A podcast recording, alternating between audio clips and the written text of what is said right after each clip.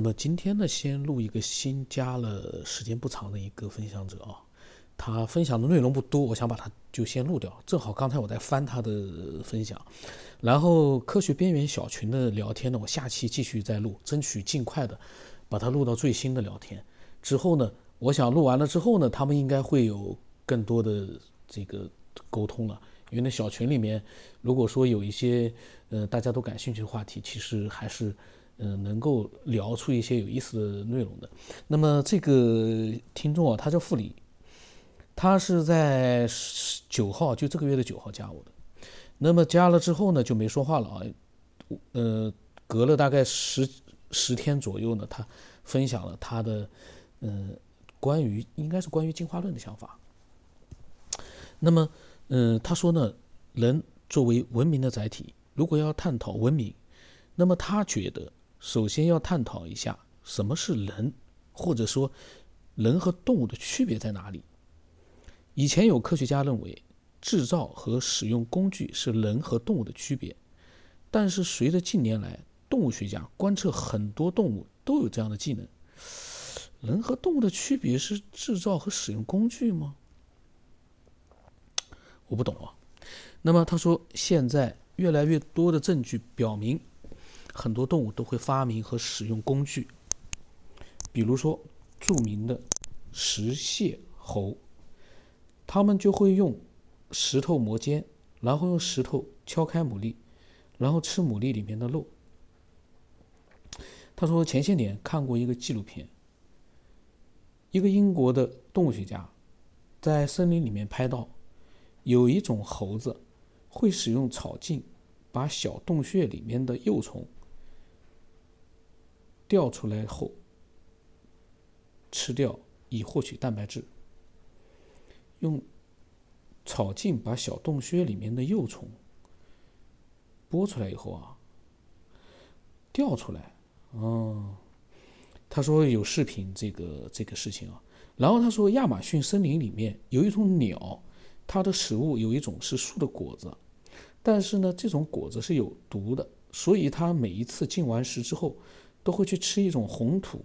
这种红土的土壤里面含有一种矿物质，刚好可以中和果子里面的毒性。这个事情如果说是真的话，我就觉得有一点神奇了，因为 这个这个事情。我我个人猜想啊，会不会那个果子我们说它是有毒，但是对那个鸟来说是没毒的？我不相信这个鸟每次吃完了果子，它会用再去吃土去去解毒。这个行为这一套程序动作，我觉得我个人觉得，当然了，我我是觉得有点匪夷所思啊，因为。这样的一个鸟，它是怎么样去有这样的一套行为的？先吃完果子，再去吃红土。这红土里面还含有一种矿物质，这件事情我觉得，有人有兴趣的话，可以去考证一下。我个人觉得，这这种鸟应该是，我是觉得不太可能。就说它的这套行为啊，去明白吃土是能解毒的，不管是本能还是它真的，就是说。明白这个这个解读，我都觉得不太可能。然后也有科学家说，他讲啊，语言是人和动物的区别。那么，但是呢，他说我们知道，狼群的协作捕猎都是通过叫声，还有其他动物也是一样。叫声和语言好像还是不一样吧？因为动物的叫声有它们的含义，但是呢，它们这个叫呢。嗯，就像我们人不说话一样，我们用叫声去各种各样不同的叫声来传递信息，这个应该不算语言吧？这个是叫信号，他们用这个叫声来发出个信号，嗯，跟语言我觉得还是应该有区别的。我个人觉得，我不懂啊。然后他说呢，我们和动物的区别推翻了语言、制造和使用工具，那么这个问题的答案是什么呢？就没有人说，我们和动物的区别是因为我们有人类的那种文明吗？这种 最大的区别难道不是文明吗？那么他说，如果进化论是正确的，为什么千百年来只有人类这一种动物得到不断的进步呢？他说，我们他认为啊，人和动物的区别就在于自我意识的觉醒，也可以说成是灵魂的觉醒。这个觉醒呢，因为比较抽象，我们人类肯定是没问题，意识的觉醒，包括是灵魂的觉醒。但是我们因为这是个抽象的东西，我们人类知道我们我们是有的，但是我们似乎也不能肯定动物所有的动物都没有啊。就所有这些动物的除了本能之外，它们有没有自己的呃比较独特的意识？我觉得也未必是没有，因为我有的时候看见那些小动物，我在想。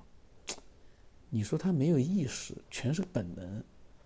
就像个机器人一样的，似乎也不对。你像那个小猫小狗，它眼睛看着你的时候，你似乎也感觉得到，它好像也懂点东西。你像那个小狗，你能训练它做各种各样的事情，有的狗啊，你说它都是本能，我觉得也不好解释，说明它跟人，它能跟人有某种这个。状态之下可以交流，这个呢，就是交流的时候，你就应该想到一件事，他好像也有自己的意识，只不过这个意识呢比较低级一点。我我个人是这么，我因为我看到他的文字啊，我是这么想的。那么他呢发来了一个乌鸦的视频，这乌鸦的视频呢表示呢，这个乌鸦呢是有一定的，呃，就是。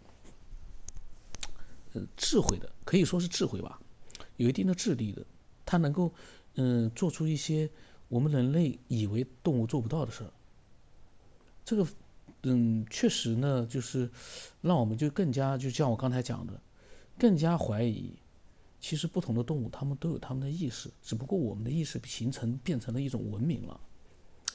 但是这种文明不是我们自己造成的，是被某种力量创造出来的。因为凭借我们目前所看到的所有的生物啊，像我们人类这样的动物没有，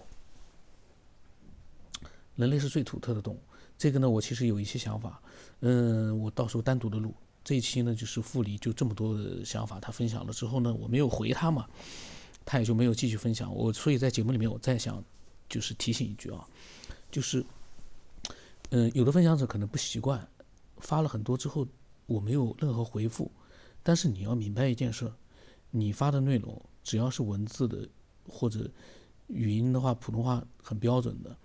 嗯，我都会把它录出来。那么也就是说呢，你所分享的内容